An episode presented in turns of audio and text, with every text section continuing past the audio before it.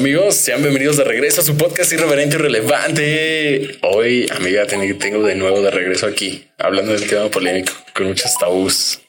Lamentablemente, eso nos gusta. Eso nos gusta. Eso es lo que nos causa visitas. Que YouTube te tiene censurar la palabra suicidio. Así como tal cual. Entonces, ¿cómo lo podemos decir? No, no, es que, o sea, no es que esté censurado ahí, sino que, o sea, está como en, las búsquedas, en lo que son las búsquedas, ahí no te aparece así como el esta madre automática. Es el tabú completamente de que la persona se puede quitar la vida por su propia voluntad, ¿no? Ajá, exacto. Porque pues sí. Dicen suicidio y dices, ¡Ah! después dices, pues es que se mató. Es diferente. Entonces la gente como que ella dice, ah, pues se mató. Se mató. Pero pues, o sea, la neta es que también rodean pues muchos mitos. Este, y más en estas épocas de Sembrina. Este es el, este es el último video del año. Qué chido. Eh, es que para muchos es muy chido, pero para otros no tanto. ¿Cuál? ¿El último video del año? Sí. No, el tema que ah, vamos a hablar. perdón. Yo, Coco viajando.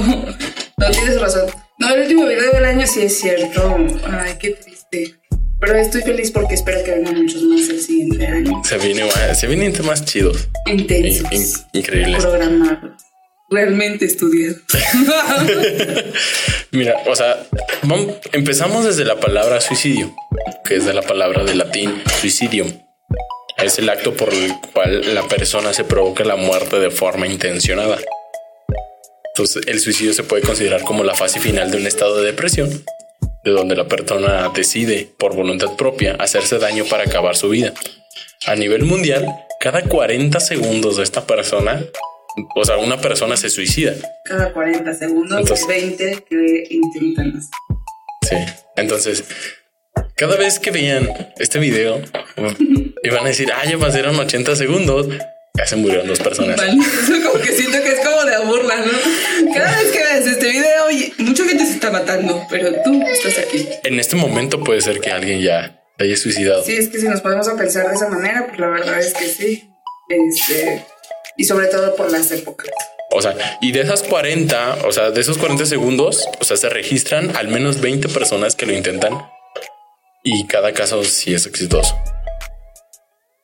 Entonces, eso está de pensarse bastante. Bastante. Actualmente el suicidio es la segunda causa principal de muerte entre personas entre 15 y 29 años.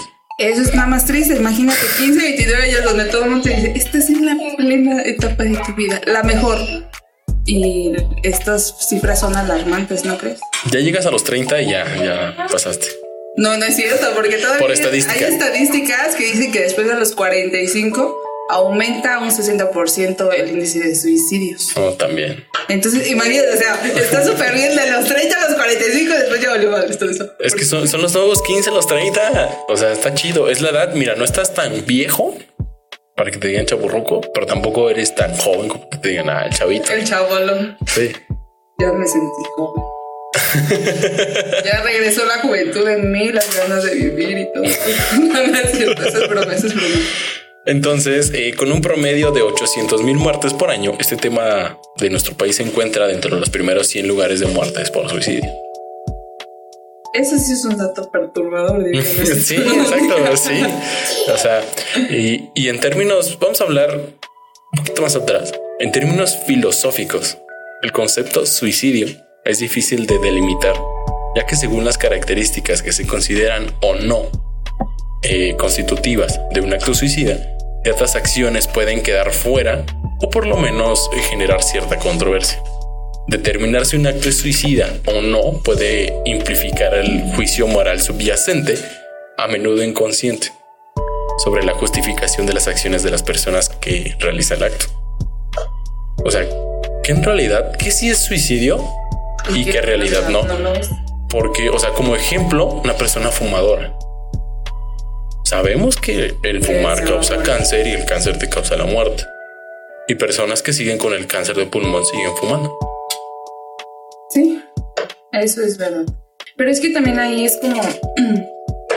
Es que, ¿sabes? Ahí yo tengo como que un tema de controversia en mi cabeza, porque es como que no quieren la eutanasia, que es el poder morir o poder decidir cuándo te mueres y va y ya, Dios, ¿no? que en lo personal pues digo qué padre porque dice ya, ya me voy a morir. Muchas gracias, ya viví noventa y tantos años o ya tengo una enfermedad gravísima que sé que ya no me voy a curar, ya muchas gracias. Y mucha gente pelea este derecho, ¿no? Porque pues posiblemente para mucha gente es un derecho, para otra gente dice, no, ¿cómo crees que te vas a matar? Pero después te pones a pensar y dices, ok, no la tienen o no están, ¿cómo se dice? No está... No es no la tienen como un derecho, ¿no? Está prohibida la eutanasia. Sí, por decir, aquí en México está prohibido.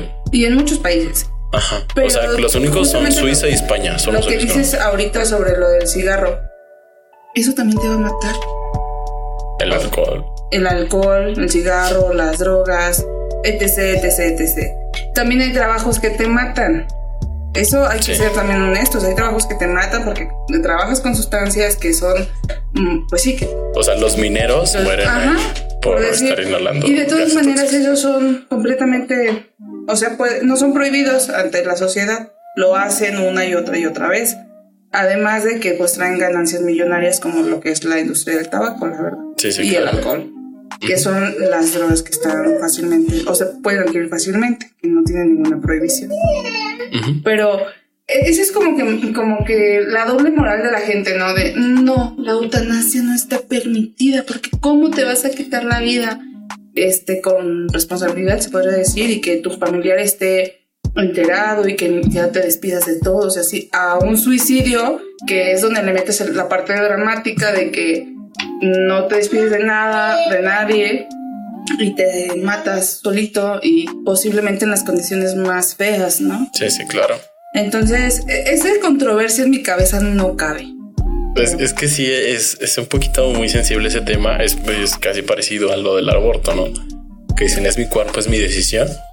Sí, después te vas a pensar, sí, pero lo que bueno, si lo que está dentro no, pero entonces pero también es su cuerpo y es su decisión el que está dentro, posiblemente no tenga la conciencia, pero también lo tiene. Pero es como algo contradictorio y algo demasiado polémico. Entonces, si te vas a esa parte. en otro tema, muchas gracias. Sí, tal vez en el futuro. que mira, como dato, la neta, o sea, ese se me hizo muy curioso. Este, muchos eh, personas históricas han realizado la eutanasia. Una de ellas fue Jesucristo. Es digamos, no eutanasia así muy relax, pero sí aceptó su muerte porque pues el hecho es que pudo haber huido a otro lugar y decir no yo no me voy, a, morir. nadie me va a crucificar y yo voy a seguir mi vida como una persona normal. Ajá. Y, y, él sí dijo no pues ya mi, mi, papá me dijo que yo me voy a morir y yo lo acepto. Entonces cierto no fue parte como de, de eutanasia. La otra fue Sócrates que este, este Platón en la apología, este, él pudo haber eludido su condena que le hicieron a, a este filósofo, pero pues la neta sí decidió el tomarse la bebida este, de veneno para morirse. Y pues de ahí en fuera tenemos a algunas otras personas bien conocidas. Por decir, Hitler hizo lo mismo con su hermosa esposa se mataron ah, se envenenaron, pero pues porque ella también sabía que si no se mataba por su propia voluntad, pues lo iban a matar. Pues también. pues de todas maneras iba a ser lo mismo. O sea, para allá iba. Todos vamos para allá, pero él iba más cercano que nosotros. Valentín Elizalde. Ya sabía que lo iban a matar y se fue y se metió. Le valió. ese sí me dolió. Gallos de Pues mira, se, suele considerar una definición basada en la intención que, pues, es decir, la noción del suicidio como la intención de provocarse la muerte, aunque en este caso el problema suele ser prácticamente siempre detrás de la intención de morir, hay otra necesidad o intención. El suicidio puede tener uno o varios objetivos aparte del suicidio mismo, como podrían ser el, el alivio del sufrimiento físico o mental el martirio persiguiendo una causa moral como la inmovilización de Wonsos o de, Mohamed Bouazizi o también esta cuestión como militar. Bueno, hay ataques eh, suicidas como lo que pasó en 9-11, que pues en realidad fue como este ataque terrorista suicida, o también eh, cumplimientos de un deber social percibido. Y esto es muy, era muy común en Japón, no sé si has escuchado como el término del harakiri. Sí, lo he escuchado, pero no sé referente. o sea, hacías algo no honorable, o sea, de deshonor entre tu, tu clan y tú tenías que encajarte tu katana y abrirte en la panza. Por honor. Ajá, por honor. Entonces, pues es que es, es muy complejo el mundo del suicidio. El sí o no decidir a través de tu cuerpo, el abarca hasta la religión, es algo que ha estado en el, en el transcurso de la historia humana. Y creo que si bien no muchos le prestan atención, ahí está presente entre nosotros. Pues es la misma muerte, ¿verdad? Pero. Pero hablemos de México. Hablemos. Hablemos de México. ¿Qué es lo que nos interesa? Según datos de la OMS, aproximadamente 800 mil personas se quitan la vida y otras más intentan llevarlo a cabo. Cada suicidio no solo se llena de tristeza y afectación a las familias y amigos, sino que también percute a las comunidades y países. Aunque este puede llegar a ocurrir a cualquier edad, en el 2016 fue la segunda causa de defunciones de edades de 15 a 29 años a nivel mundial. ¿Crees que en realidad tenga que ver más el hecho de que le pega más a la juventud que a la, a la adultez? Yo creo, Mane, que honestamente, o sea, que es porque cuando estamos pequeños, es, es mi punto de vista muy personal, ¿verdad? Siento que no nos enseñan una educación emocional como deberíamos de llevarla. Entonces, cuando llegas a una edad de 15 a 29 años, estás como que despertando de la pubertad, la niñez a una adultez, una madurez que a veces debe de ser apresurada. La presión social en México es demasiada y siento que, que los, los prejuicios y las creencias que a veces tenemos son demasiado absurdas que, que llegan a, a, tocar tanto a los jóvenes como a nosotros, porque todavía somos jóvenes. Sí, estamos. Este, que, que nos hacen creer que a cierta edad tienes que tener la vida completamente resuelta, ¿no? Como debes de tener una casa, un carro, tienes que tener una pareja estable, una boda bonita, hermosa, preciosa, debes de casarte, debes de ser fiel, debes de tener un hijo, un perro y un gato. Y esto antes de los 30 años, que por lo regular siempre y en todos lados te lo dicen. Sí. Y es la comparativa, ¿no? Con los tíos de yo a tu edad ya estaba, Yo tenía a tu tanto. edad ya tenía tanto, ajá.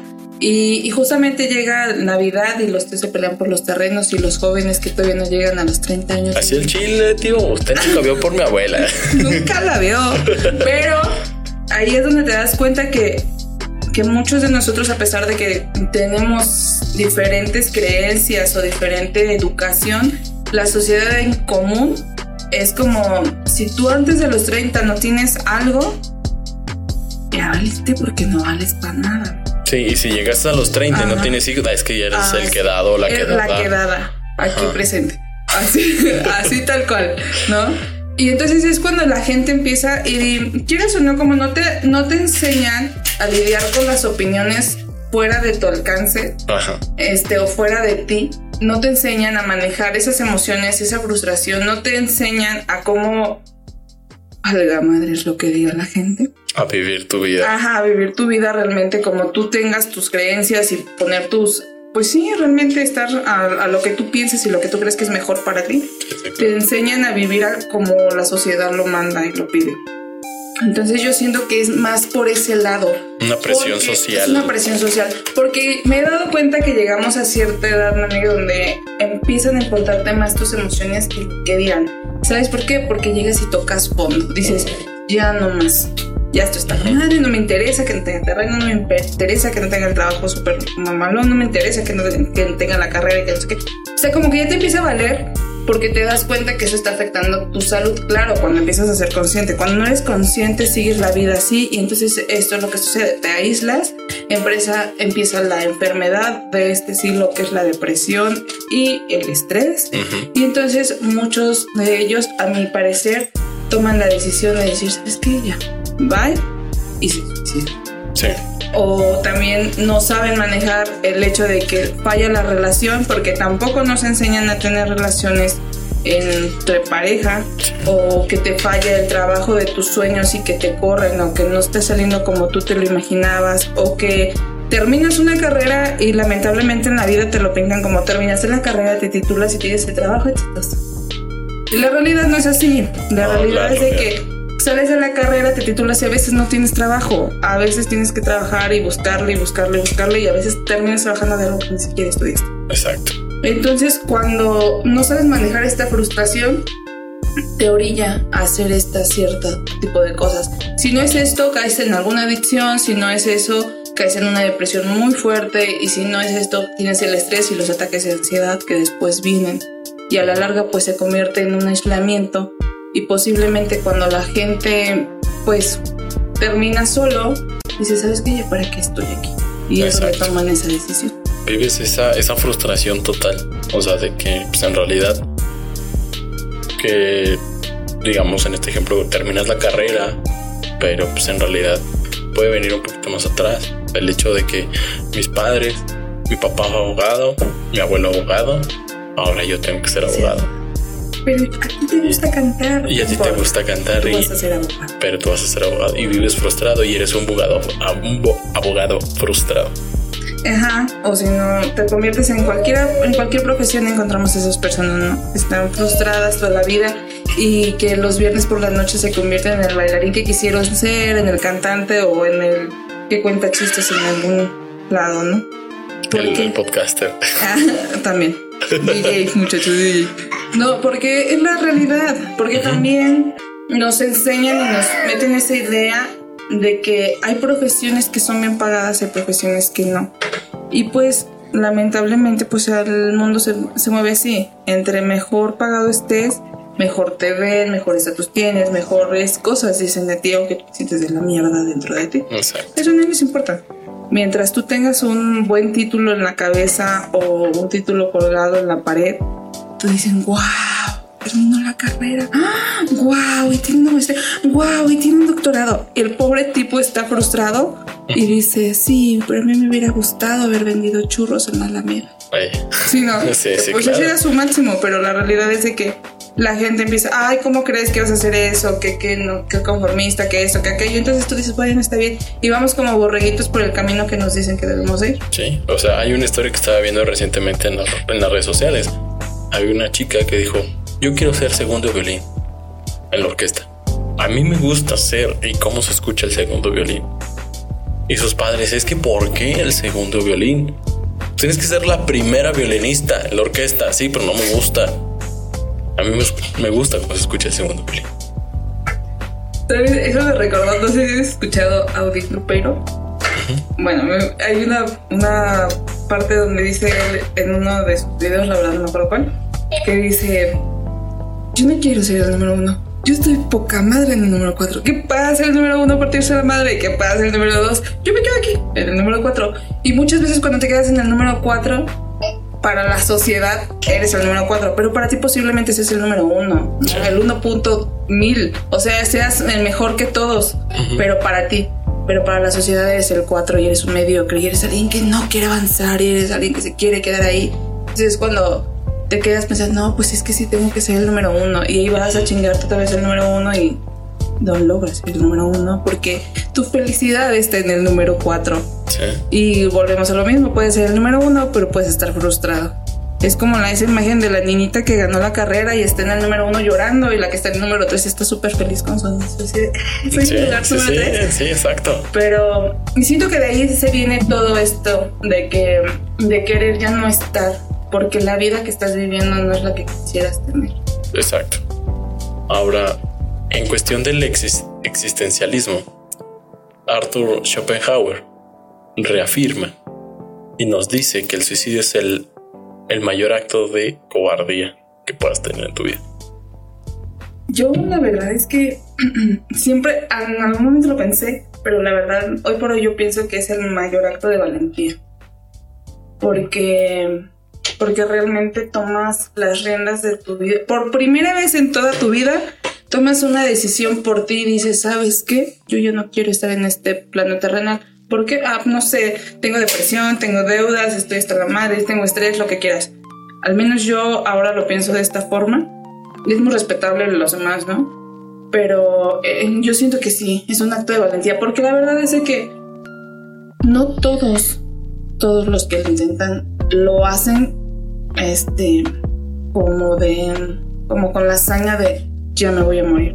Muchos lo intentan y ¿qué pasa? Terminan mal de, alguna parte de su cuerpo o tal vez desangrados y mal en el hospital, pero no lo hacen completamente. Posiblemente lo vuelvan a intentar. Como el vato de que nunca tendré este del vato aquí en el puente del Santander. Bueno, para los que están aquí en Querétaro, hay una avenida 5 de febrero, un corporativo Santander, está un puente, se subió, se aventó, pero no, no se suicidó, nada más lo aventó un coche.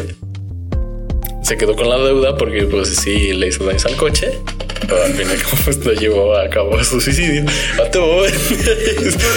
en casa siempre hay una broma que. Y pues le pusieron el, el meme de hasta para valer. sí. En algún momento le dijeron, yo me voy a tirar de un puente. O sea, un día, ¿no? Así le, yo llegué a decirle a mi mamá. Pero le digo, pero como le tengo miedo a las alturas, va a ser el de Laurera porque es el más bajito. o sea, pero te quedas pensando y dices, no mames, ahí no te vas a morir. Quedas cuadropléjico y todo pendejo, la verdad, porque no te vas a morir. Pero, pero ciertamente es como de cuántas ganas tiene de morirte. Porque hay gente que, que, lo hace y lo hace en serio, lo estudia, lo deja bien. Yo tuve un caso muy cercano a mí que, que falleció, bueno, que se suicidó, una persona muy conocida de mi familia este, esta persona se ahorcó, pero antes de eso, o sea, fíjate, nadie sospechó nada.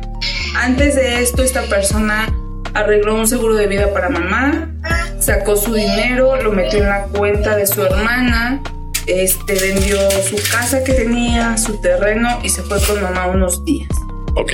Y ahí se ahorcó. Nadie sospechó absolutamente nada. No, pues en realidad Y, y, después te pones a indagar y dices, ¿por qué? Bueno, porque esta persona sufrió una depresión bastante severa. Este tenía, pues sí, una depresión por aceptación ante la sociedad, porque esa persona era homosexual. Pues era justamente por eso, porque sufrió una depresión porque no tenía la aceptación de su orientación sexual por parte de mamá. Y, y nadie se percató de, de lo mal que estaba.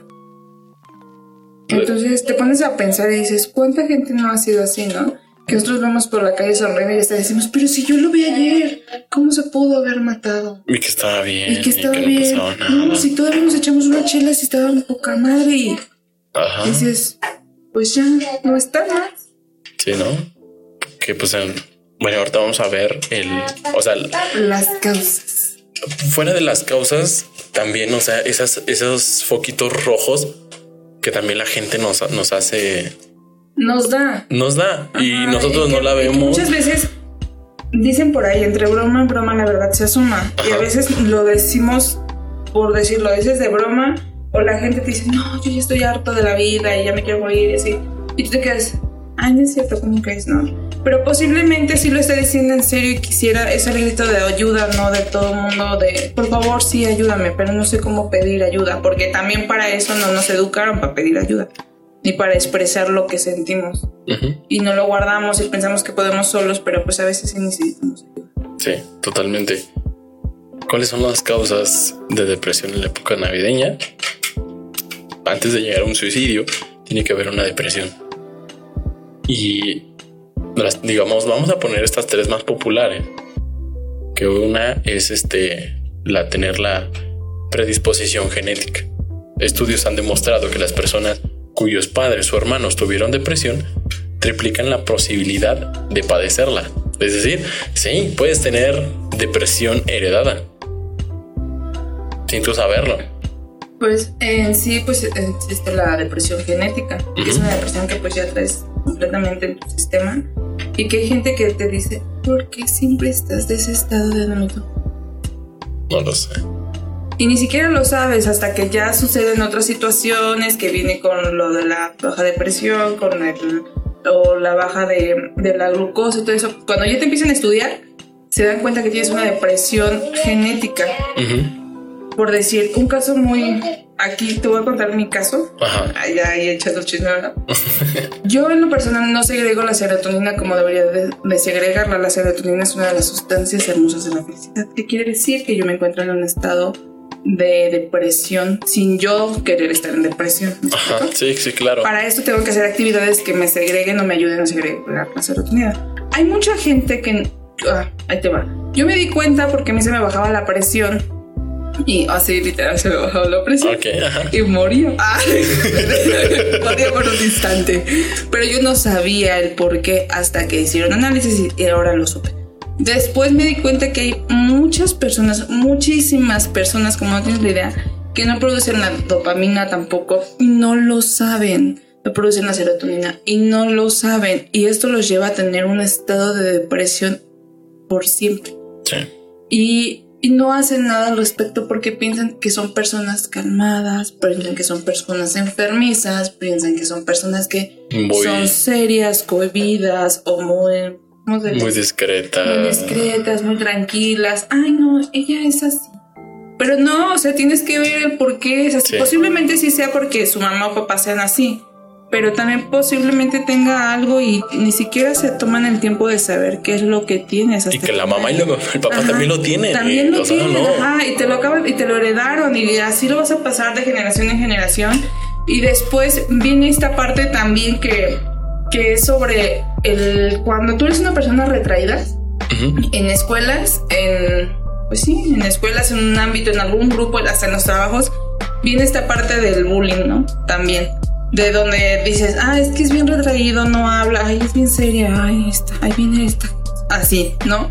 Todos pasamos por alguna situación en, en la escuela, pero después te pones a pensar por qué lo es. A veces no es porque venga traumado, a veces no es porque este, traiga situaciones en casa, a veces es por esta razón, porque tiene una depresión genética que no sabe que la tiene y que no la sabemos manejar, porque es la realidad, no sabemos porque no estamos equipados para eso. Pues sí, pues no. Y entonces es cuando, después de que tienes la depresión genética, y esto me estoy alterando, tienes la depresión genética, llega esta parte de que te sientes mal, te sientes triste y todavía súmale que te están molestando en la escuela, que te están poniendo apodos, que te están diciendo que tú no El eres... cachazape. Ajá, ay, el tú ponías los apodos. Entonces, entonces, súmale todo esto. Imagínate al pobre chico de 15 años con todo esto. Y sobre y vienen los cambios hormonales, los cambios en la, en la pubertad. Y ya valió. Ya valió. El pobre niño está. Se siente mal y ni siquiera sabe ni por qué. Y excluido. excluido y apartado de la sociedad y se siente con ahora sí que se siente sin ganas de vivir. Y muchos de los de los chavitos pues llegan a esta circunstancia. Hubo un caso muy sonado no sé si tú te acuerdas que también fue cerca de esta zona donde se una chica se ahorcó. Tenía 15 años. Sí. y esta chica estaba embarazada Se le vino el mundo abajo. Exactamente. Pero ahí venimos de nuevo a tocar este tema, la educación que no nos dan, que no nos dan ni en casa ni en las escuelas y todo eso se vuelve un tabú. Y entonces la confianza también ante los papás, de no poder decirles cómo te sientes, de no poder preguntar, de no poder hacer, Y, porque y viceversa. Sí. Viceversa, porque pues los papás asumen que en realidad que todo está que bien. estás bien, pues ahí te veo bien. Yo veo que Eh, eh, te llegas va a la bien. tarea y. Mientras no repruebes en la escuela, tú estás bien. Aja. Mientras, ah, pues sí, mi hijo saca seis, pues está bien, es un muchacho sano, ¿no? Es lo que muchos pensamos o muchos piensan. Ya hoy por hoy tal vez ya no las cosas sean así, porque ya las ves desde otra perspectiva, o ves muchos casos, o posiblemente las redes sociales han ayudado a que todo se difunda mucho más rápido, pero y ya, lo, ya hay mucha información, buena o no, O mala, pero o mala, pero hay información y por lo menos sabes algo al respecto. y te causa, te da esa confianza. Esa confianza, porque antes era. Era complicado socializar si eras muy cohibido o cerrado. O, o también esa parte de que antes no sabías el porqué de muchas cosas, ¿no? Porque tú decías, ay, no, pues es que es bien serio mi niño, ¿no? O te decían, ay, no, es que mi hija es así de seria. Ya hoy por hoy, tú sabes que si eres una persona seria, en el... En las redes sociales vienen, hay muchos videos, mucha información. ya está el libro todo. digital de Jordi Rosado. ¿Qué huele con la adolescencia? No por favor. No, sí. O, o sea, realmente son, son, es información valiosa que a veces puede ser muy tonta, pero te entra la espinita de averiguar más. Y como la información ya está más a la mano para nosotros o para todos los jóvenes desde 12, 13 años, y sobre todo ahorita con lo de la pandemia, que todo el mundo trae algún aparato digital donde pueda, pues sí, investigar, es más fácil saber muchas cosas pero también es un arma de doble filo, porque al final de cuentas también tiene información errónea. Sí, es una apertura a la desinformación. Porque venimos a lo de los hermosos retos que te ponían también, ¿sí te acuerdas? Sí, los challenges. Y entonces dices tú, ¿qué onda? ¿Cuántos niños, porque fueron niños los que murieron en, por decir ese del cinturón? No sé si lo llegaste a ver. Sí, ¿qué pedo con eso? No, no tengo la más mínima idea, pero se me hace una vil tontería. Pero también te pones a pensar, o sea, bueno, ¿dónde están los papás, verdad? Respecto. Y, y, después también el hecho de la información que le das a tus hijos, la, la, parte de querer tener o sobresalir en las redes sociales, que era lo que hablábamos la vez pasada también. O sea, como que todo se viene en conjunto y termina siendo algo devastador. Totalmente. La, la segunda es estar expuesto a la soledad. La soledad es un lugar muy triste. Cinti. no, pero o sea, la neta sí, o sea, estar expuesto a la soledad a veces te causa muchos problemas, muchos vulgarmente le decimos te haces chaquetas mentales. Y la neta te empiezas a desplayar totalmente. Y pues en estas fiestas de la Navidad presentan para la mayoría de las personas una oportunidad pues para convivir con los seres queridos. Por no tienen esta dicha, muchos no cuentan con la compañía de sus seres queridos, al menos en esta época de COVID, que muchos sí estuvieron como, por decir, los del barco que estuvieron encerrados. Hay mucha gente que estaba en cuarentena en otros países que ni siquiera tuvieron la oportunidad de venir aquí. Y pues sí, te, y que están, tienen este problema de ansiedad, de depresión, y luego todavía los encierras y no los dejas ver a su familia. Es una parte que pues en realidad sí, sí afecta bastante y el otro pues está rodeado de publicidad que muestra la unión, armonía y la paz familiar. Yo siento que, que esa publicidad a veces nos da la madre a todos, ¿no?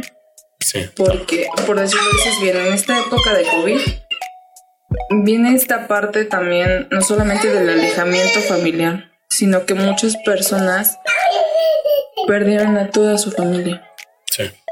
Entonces, un día estaban en familia, todos reunidos, en fiestas, en todo y y otro día ya no lo estaban. Y tú ves ese hermoso comercial de un refresco de cola, donde todo es prosperidad, familia, amor y ternura, y tú solo en tu sala, ni siquiera con un refresco de cola. O sea, es como esa parte de no manches, yo lo tenía todo, de repente ya no tengo nada. Sí, totalmente esa, esa pequeña parte, yo creo que a todos nos pasa. Nos llega a pasar, perdamos a un familiar o no, nos llega a suceder porque a veces la, la parte de, de debería de ser así.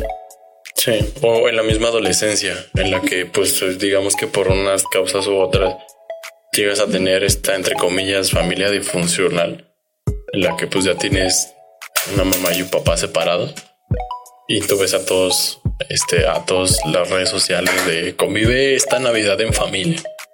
O sea, sí, güey, pero pues ¿cuál es mi familia ahora? O también otra, otra parte también de cuando son casados, pero ambos padres trabajan.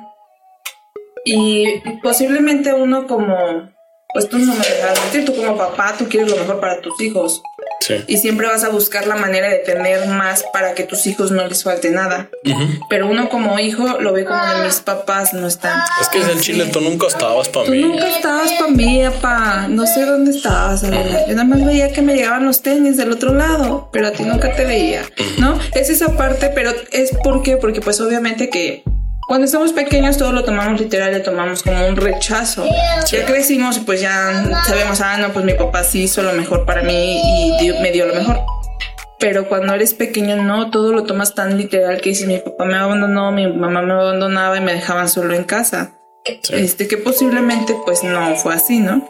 Entonces también viene esta parte de que ya traes como que toda esa historia hecha en tu cabeza, que cuando ves esas pequeñas familias armónicas en, los comerciales, que por cierto se ven perfectos, todos lindos. tú te quedas así "Ah, yo quisiera haber tenido una familia así. Yo por qué, yo por qué no yo tengo. porque no la tengo. Y es, y ahí es donde Y es empiezas donde- a caer. Y empieza la culpabilidad. Tal La vez fue, ajá. tal vez por mi culpa. Sí, tal vez fue por mi culpa o es que yo no me portaba bien. Bien mi mamá me decía que me tenía que portar bien Ajá. y nunca me porté bien. Yo creo que fue por eso. Y entonces empieza la culpa en la adolescencia, creces y llegas a una edad adulta y ya llegas a los 25, 26, 27, 28 años y no te resulta ninguna relación porque tú tienes la culpa porque nunca te portaste bien, ¿no?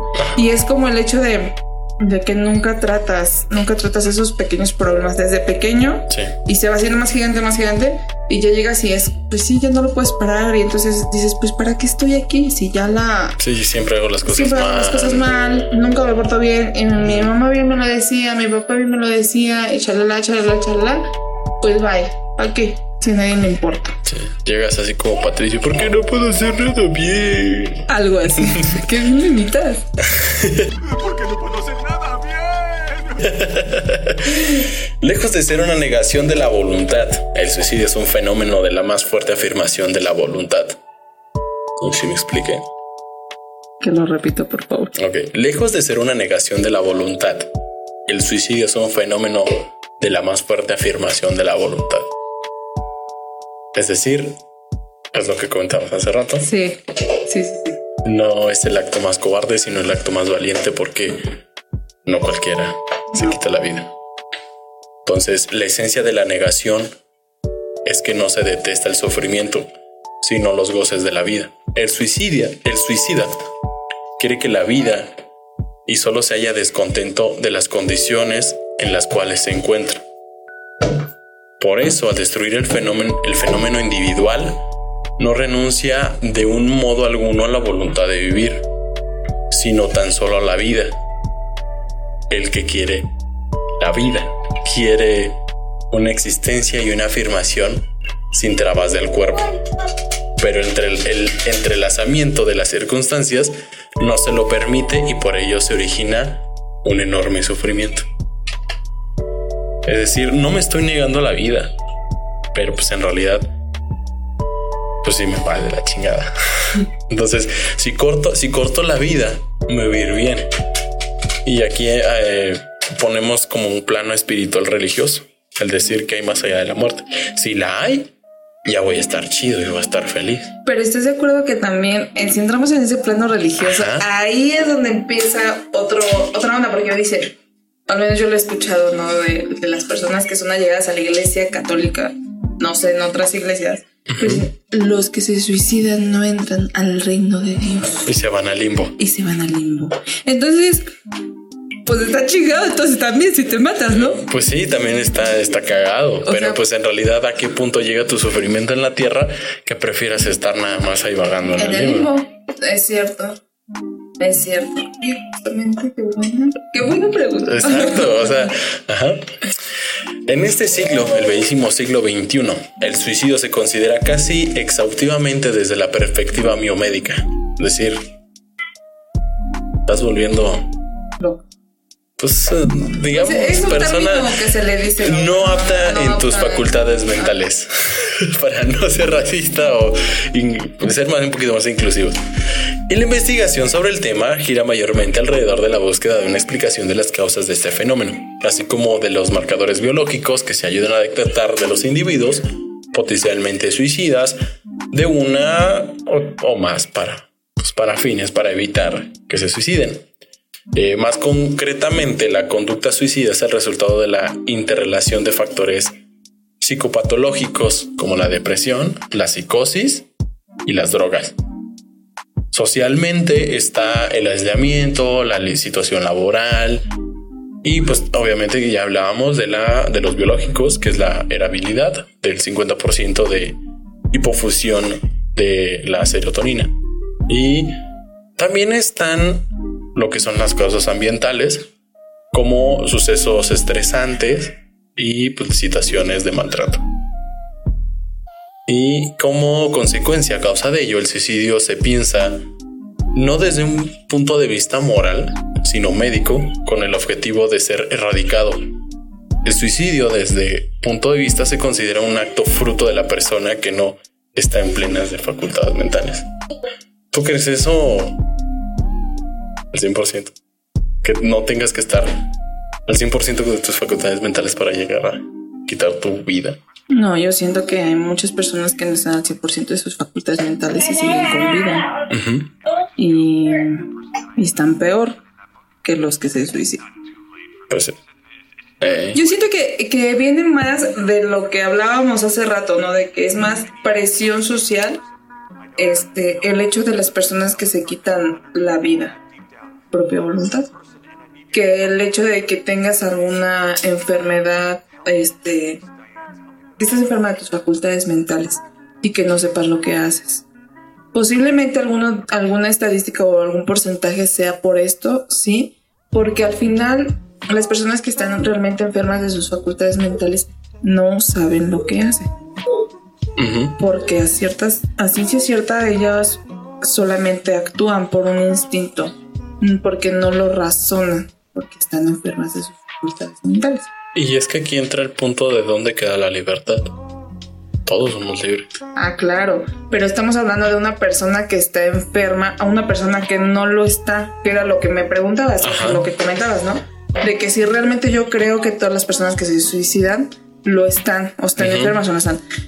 Y ahí viene esta parte de donde no lo estás, pero a veces es más conveniente creer que sí lo están. Yo siento. ¿Por qué? Porque no tendrá la culpa como familiar, amigo, conocido, no tendrá la culpa de que yo pude haberlo ayudado y no lo ayudé. Yo sabía que estaba mal y no hice nada. Pues no me acerqué. Posiblemente sea esta parte como doble moral de "Es que estaba mal de sus facultades mentales. Sí, totalmente. Por O- eso se mató, por eso se quitó la vida, por eso, etc, etc. Y ahora tenemos otra, desde la otra parte, el decir, si yo caigo en estado vegetal, pero dejo eh, por escrito que si caigo en estado vegetal me desconectes, ¿estoy cometiendo suicidio o me están matando? Yo creo que estás estás tomando No estoy, no la estoy en mis facultades mentales. Ah, no, pero cuando lo decidiste lo estabas. Ajá. Ahí es otra cosa, porque es, eh, no es lo mismo que yo esté en estado vegetal y por una, no sé, una psíquica o algo así, yo diga, no, es que él dice que lo mate. O sea, él dice que lo desconectes. Eso es muy diferente. De que él se quiere, que él ya no quiere vivir. A que tú antes digas, por decir, hoy por hoy, yo digo, ¿Sabes qué? Si yo quedo en este estado, yo prefiero que me desconecten porque yo sé que mi vida no va a ser igual, yo sé que no voy a regresar a la vida normal, yo sé que posiblemente ni siquiera tengo una calidad de vida buena, ni yo, ni mis seres queridos, ni las personas que están cerca. Aquí, hoy por hoy, estoy en mis facultades mentales 95% porque estoy...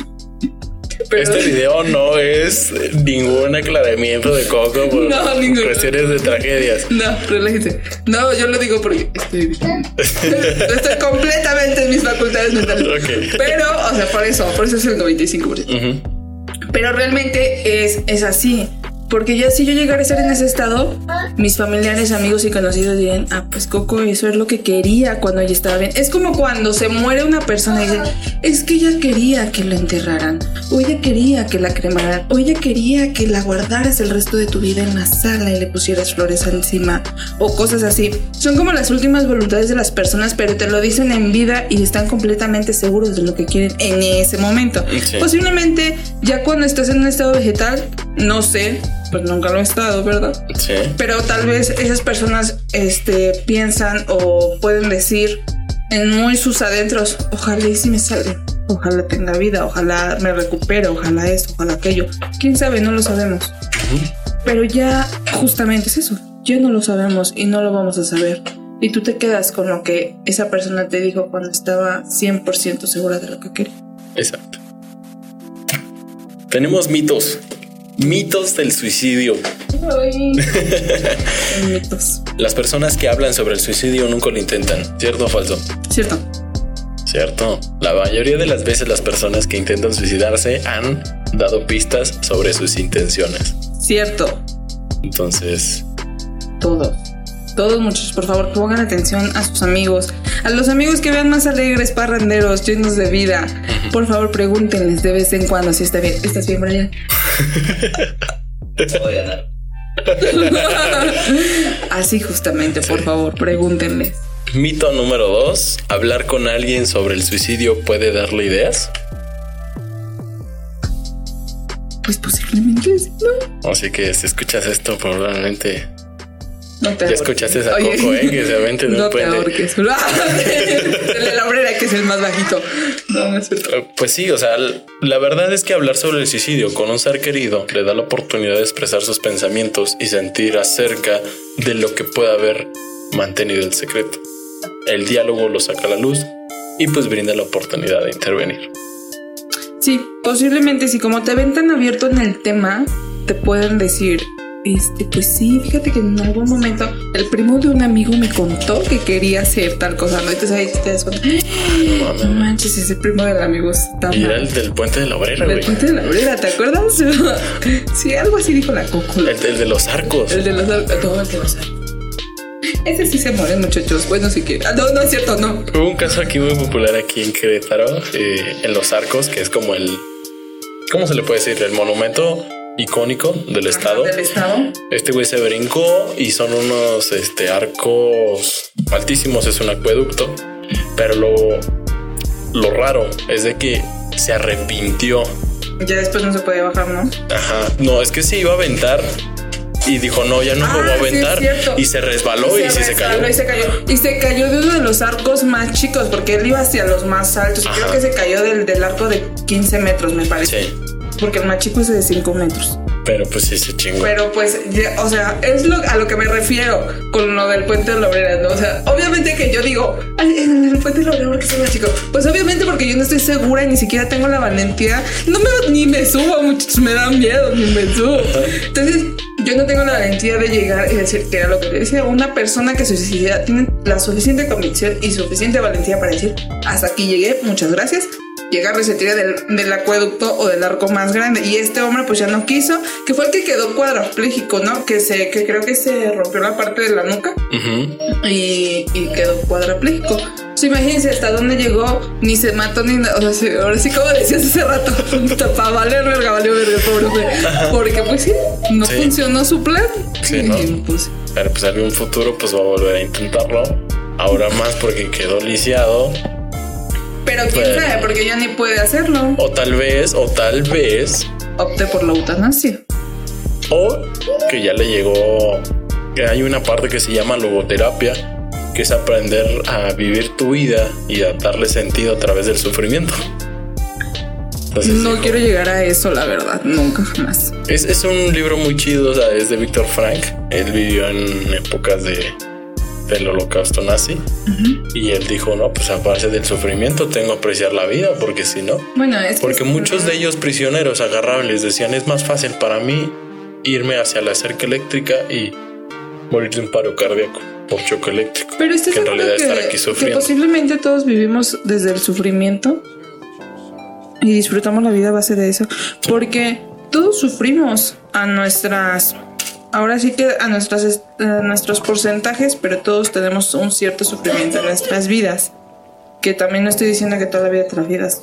No digas, ay, toda mi vida es un sufrimiento. No, pero sí hay ciertas situaciones que no te terminan de convencer y que no te terminan de ser o hacerte sentir pleno completamente. Entonces, pero dices, las acepto, las agradezco y vivo con ellas. Sí, totalmente. Entonces, pues posiblemente todos vivamos en un holocausto completamente toda la vida.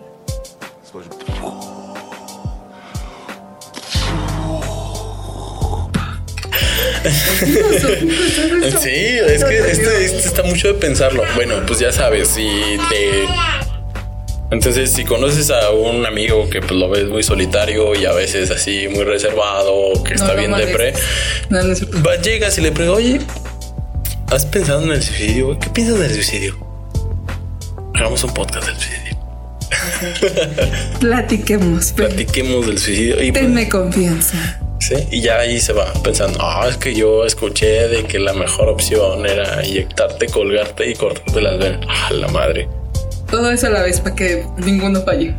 Así me contó un amigo paramédico, así me contó una vez. El primo de un amigo me contó. No, o sea- cuéntame, ten la confianza. No, o sea, la neta, un amigo paramédico llegó a un servicio porque pues le hablaron este al 911 y al llegar al cuarto del, del chavo lo encontraron colgado en su cuarto con las venas de los brazos cortadas y sacando espuma de la boca con estupefacientes. O sea, te das cuenta que él de plano sí dijo, a mí, a mí no me van a dar con chingaderas, yo me mato porque me mato. Sí, cuando tienes una convicción, Lo haces. lo haces. Lo haces y no lo andas diciendo por la vida, ¿no? Posiblemente. Entonces. El tercer mito, solo cierto tipo de personas se suicidan. O sea que un, algún un tipo de personas en específico crees que se suicidan. ¿Tú cuáles crees que sea? Los hemos. Ay, no manches, no, obviamente no. Ah, pues a ver, es eso. La mayoría de, de ese grupo social tuvo intentos, intentos para estar en la moda. Ok. Pero nadie se atrevió. No se vio que había. Creo que se suicidaban más por decir las personas que estaban en algunos otros grupos que tú dices, ay, no, esto es como lo vas a. Se suicidaban más Sí, exacto. que los hemos, o sea, no. Sí, no no. es cierto. O sea, ni los arquetos tampoco, no, tampoco. Son, son- personas felices que no sonríen. Ni los góticos Ni los góticos, ni nada de eso. Había, yo creo que más suicidios en los bailarines, los cantantes y todo ese rollo. Yo me, yo me quiero Kurt imaginar. Cobain. Posiblemente también. Pero, pero estás de acuerdo que son como que pues grupos que tú nunca te imaginas que va a pasar algo así. Ay, sí, de Kurt Cobain, sí, del de Nirvana sí se sabía, ya. Bueno, bueno, sí, o sea. Sí, sí, la verdad. Sí, de ese güey Ya no voy a sí. decir más al respecto. Sí, tienes toda la razón. Pero, o sea, sí, no hay un tipo específico. Aunque existen algunos factores demográficos que construyen un mayor riesgo del suicidio, es importante recordar que no es un hecho discriminatorio. Personas que de todo género, raza, etnia, nivel educativo y posición socioeconómica se suicidan, hay que prestar atención a lo que la persona dice y hace. No te fijes en las apariencias ni en lo que tú creas de la forma como debería pensar, sentirse o actuar. Entonces, puede ser el hombre más feliz del mundo y la neta le está cargando la chingada. Pero es que ahí regresamos, es lo que hacemos las personas. Vemos el lado bueno. Soy un triste payaso. Posiblemente no seas ni payaso, solo estés triste. Bueno, las personas suicidas reaccionan exageradamente a los, a los eventos de la vida. ¿Tú crees eso? Sí, yo digo que sí. Son personas que tratan de llamar la atención de alguna forma. Como decir, mírame, mírame, mírame. Nunca estoy feliz, pero ahora por mínima cosa lo estoy. Exacto. Entonces, siento que también es como una llamada de atención, ¿no? Sí, Verlo. O que se ponen demasiado tristes en cosas que tú te quedas, "Pues no deberías de ponerte tan triste. También es el otro lado. exacto. Pero pues podemos pasarlo desapercibido de, ah, ya, güey. O sea, ya párale, ¿no? O le damos el super consejo de Para Si mí, el problema tiene solución, ¿para qué te preocupas? Si no tiene solución, ¿para qué te preocupas? Ese es el super consejo, se los damos. Y la gente se queda así. ya no estés triste, güey. Ay, qué chingón. Ya me Ahora dijiste que no estés triste, güey. Ya se me quitó la tristeza. Pero Eh, sí, somos muy dados a dar consejos muy tontos. Sí, el de la señora de para mí se está haciendo la víctima. cosa. Yo la veo que ella se está haciendo la víctima. Víctima. Víctima. Víctima. Víctima.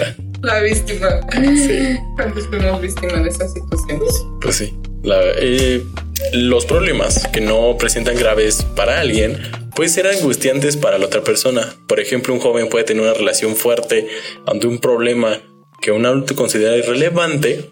Es posible que un familiar o un veterano no se dé cuenta del impacto de las heridas in- invisibles que este tiene como el TEC o heridas mortales.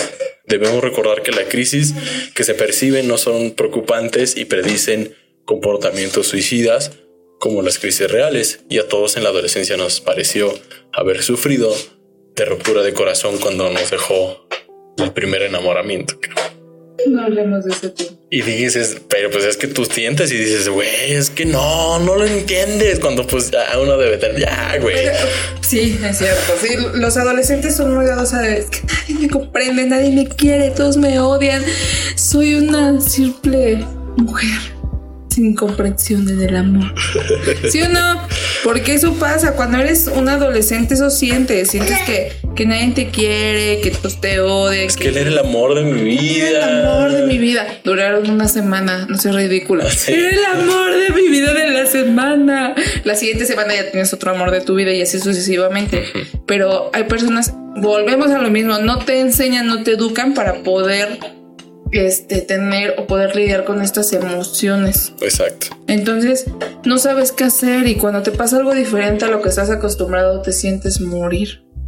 Y dices, esto no, esto está mal, yo estoy mal, nadie me quiere, nadie me comprende. Me dejó Tratas- por mi culpa Ah, me haber dejó hecho que yo culpa. dije algo, hice algo. Si yo no hubiera hecho eso, posiblemente. Si le hubieran prestado el chismoso, El pues hubiera dicho chismoso. otra cosa. No sé. Así sucesivamente. Sí, con- Y luego tratas de acercarte a mamá y papá, y mamá y papá no tienen tiempo. Mamá y papá no te escuchan, o mamá y papá te dicen, ay, hijo, ya supéralo. Yo también viví eso y no Yo me también. pasa O lo sea. Pero pues yo a tu edad, yo a tu edad. Eso típica es de, yo a tu edad, y tú así de, es que no me interesa lo que hayas hecho a mi edad. Ah. Me interesa lo que me está pasando a mi edad en este Exacto. Pues, pero pues, es saber manejar las emociones. Por eso enseñan a sus hijos a manejar las emociones, por favor. Siguiente mito. ¿Cuál vamos? Uno, dos, tres. Uno, dos, tres. Este es el cuarto. El suicidio es un hecho de agresión, ira, venganza o egoísmo. Bueno, eso ya lo comentamos al principio. Eh, sí, es totalmente verdad. La mayoría de las personas se suicidan, lo hacen porque pues, sienten que no pertenecen a ningún lugar y son cargas para otros. Piensan que su mente liberará a sus seres queridos de dicha carga. Muchos suicidios ocurren de manera y en lugares en las que personas esperan reduzcan el impacto y la afección de aquellos que dejan atrás. En este caso que nos comentabas tú, triste caso que pues se planificó todo, hizo todo y dijo, bueno, pues ya, creo que ya hice todo lo que tenía que hacer aquí, vámonos. Lo dejó justamente todo acomodado. Este, y último mito, no hay nada que pueda detener una persona que ha decidido acabar con su vida. No hay nada. Ajá. O sea, ¿crees que no haya nada que pueda detener a una persona que ha decidido acabar con su vida? O sea, que no puedas detener. Yo creo que sí, ¿no? Que sí lo hay. Solamente que, a ver, bueno. No, espérate, es que eso va a ser contradictorio.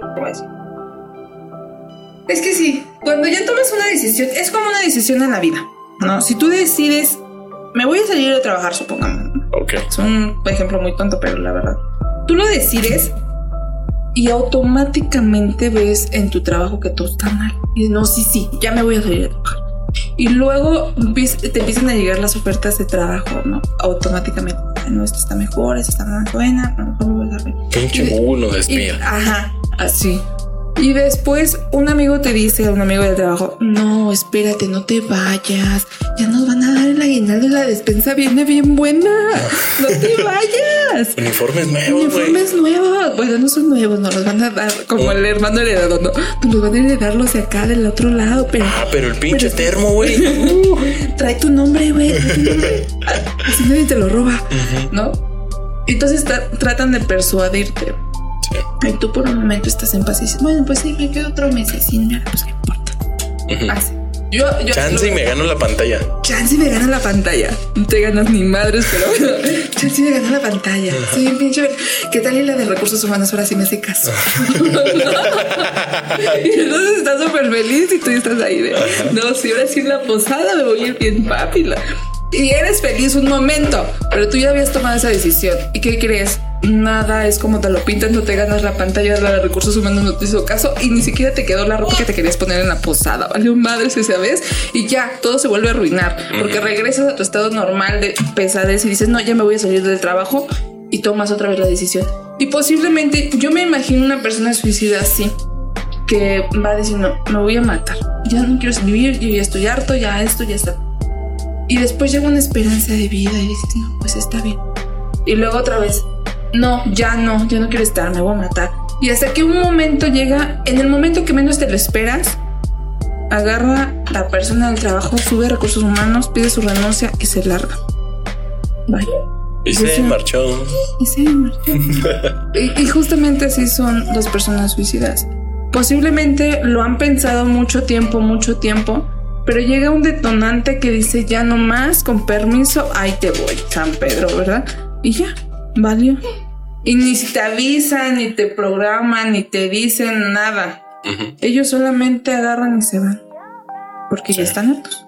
Exacto. Y tal vez tú como amigo pudiste darle momentos de alegría antes de que de su partida y ni siquiera ni siquiera te diste cuenta.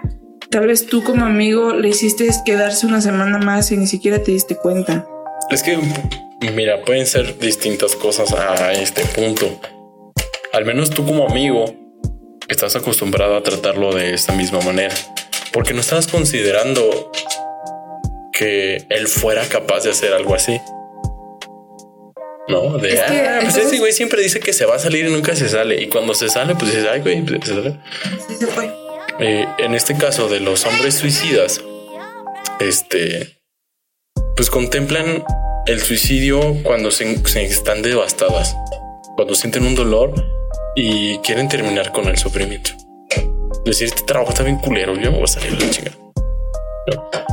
Pero no necesariamente quieren acabar con su vida para conseguirlo. Sino porque está así, porque qué tal si el güey que lo pues desalado con trabajar lo está chingue y chingo, el supervisor es bien culero, y si a, si a él le cambiabas el supervisor, él podía todavía hasta dar un mejor rendimiento ahí. Y en el caso del suicidio, pues es lo mismo.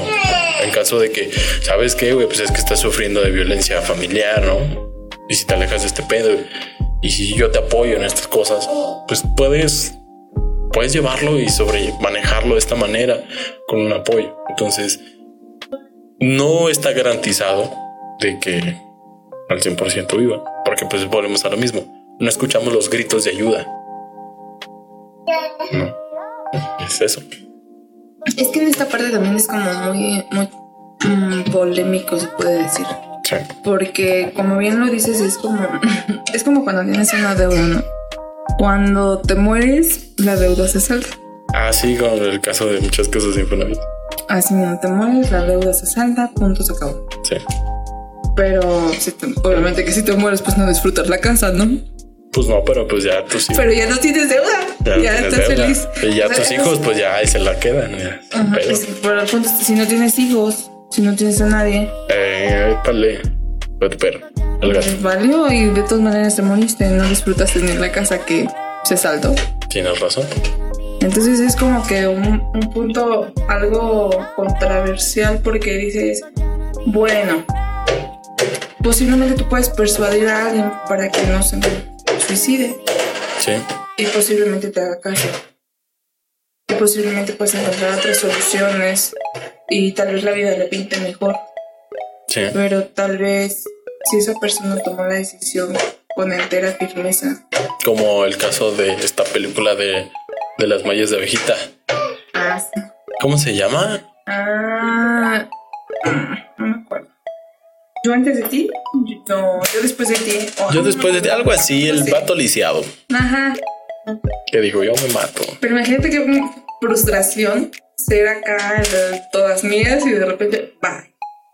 Porque pues eso sucedió, ¿no? Todavía le bajó la novia a ese güey. Ah, pues obviamente, vato, o sea, ese, ese puede estar lisiado, amigo, no importa.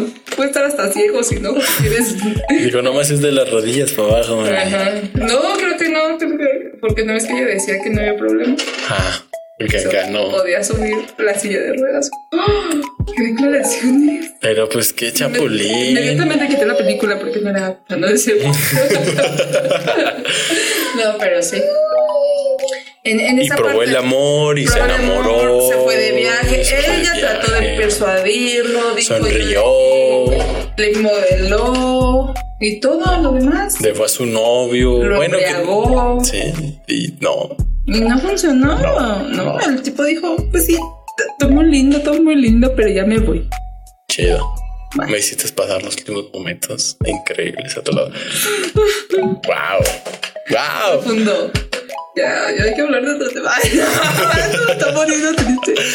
Pues mira, eh, escuchen a sus amigos, a sus amistades, a sus familiares. La verdad es, es que es, uno nunca sabe porque todos somos actores en esta vida y, y nunca está de más brindarle esa confianza a un amigo, a un hermano y decirle, güey, me siento feliz porque estés conmigo y me preocupa cómo estás. No quiero que estés mal. Me, me interesas, me importas. Y creo que podemos, si tú me lo permites, si usted lo permite, podemos sal- salir de esto. Punto. Ayúdame a ayudarte, cabrón. ¿Tú qué piensas?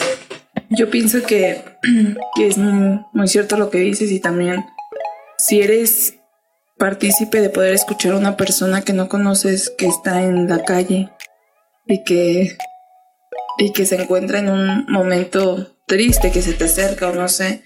También escúchalo a veces las personas solamente necesitamos que nos escuchen porque esos pensamientos que nos atormentan en la cabeza a veces necesitan salir y no tenemos con quién también los invito a que por lo menos una vez al mes manden mensaje a los amigos con los cuales ya no se conectan como antes.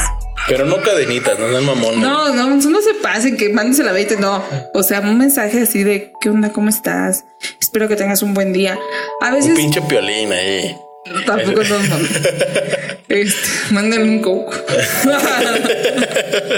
no, a veces es necesario para hay personas que necesitan saber que las demás personas están. Y, y lo que yo veía hace poco un- en Facebook mucho de que este año no mandé mensajes y no recibí no sé cuántos mensajes, ¿no? Y te pones a pensar y decir, bueno, está bien, pero tú no sabes cómo se encuentra la demás gente o las demás amigos o las demás amistades. Hay muchas personas, como lo hemos dicho, que han perdido mucho, Sí. mucho, mucho, mucho este año. No solamente de manera de familiares, también material, también trabajos, también este autoestima, amor propio. Y, y dices, ¿por qué no mandar ese mensaje? Ese mensaje que no te quita nada y decirles, pues, no sé, que tengas un excelente año, por decir, ¿no? Sí, feliz O año nuevo. Feliz año nuevo o, o feliz martes, no importa. o sea, feliz día de San Patricio, no sé, o que no sea. no, no importa. Aquí el punto es de que tomes en cuenta a esos amigos y también, por favor, los invito a, a invitar a sus amigos, aunque les digan que no. A que se suscriban al canal. También. No, o sea, a esos amigos que siempre te dicen, no, es que no puedo. Es que no voy, es que no tengo dinero, es que no salgo tarde de trabajar. No importa, síguelo invitando, porque esa persona se siente incluida por ti. Sí. Y a veces no sabes las tormentas, las guerras que está pasando en su interior o con algunas otras personas. Y eso, eso creo que vale mucho la pena. Ahí Sí. se nota la amistad, el amor y el cariño. Así que hay que cuidarnos entre nosotros para que no seamos menos el día de mañana. Exacto. Totalmente. Fue un gusto. Pues muchas gracias por estar en este episodio. Me Último episodio de fin de año. Uh, Qué emoción. Eh, la verdad me, me divertí muchísimo. El día de hoy fue un tema muy interesante, pues simplemente no dijimos los argumentos que esperábamos. Pero fue muy bueno, muy bueno, salió del corazón. Y por favor, ámense los unos a los otros. en amor propio. Síguenos en nuestras redes sociales. A mí me encuentras como Emanuel Robles en Instagram y Facebook. Coco Centeno en Instagram y Coco Rivera en Facebook. Agréguenme, por favor, sigan el canal. Irreverente y Relevante Podcast en la página de Facebook y Irreverente y Relevante en YouTube. Suscríbanse al canal. Estamos también en plataformas digitales como Spotify, Apple Podcasts y en Google Podcast. Ya sé, estamos Cada vez somos más. Somos más. Inviten a sus amigos que nos sigan, por favor. Ya sé, va a haber especial 100 suscriptores. ¡Qué emoción! ya casi llegamos, por favor, que sean más. Sí, chao. Bye.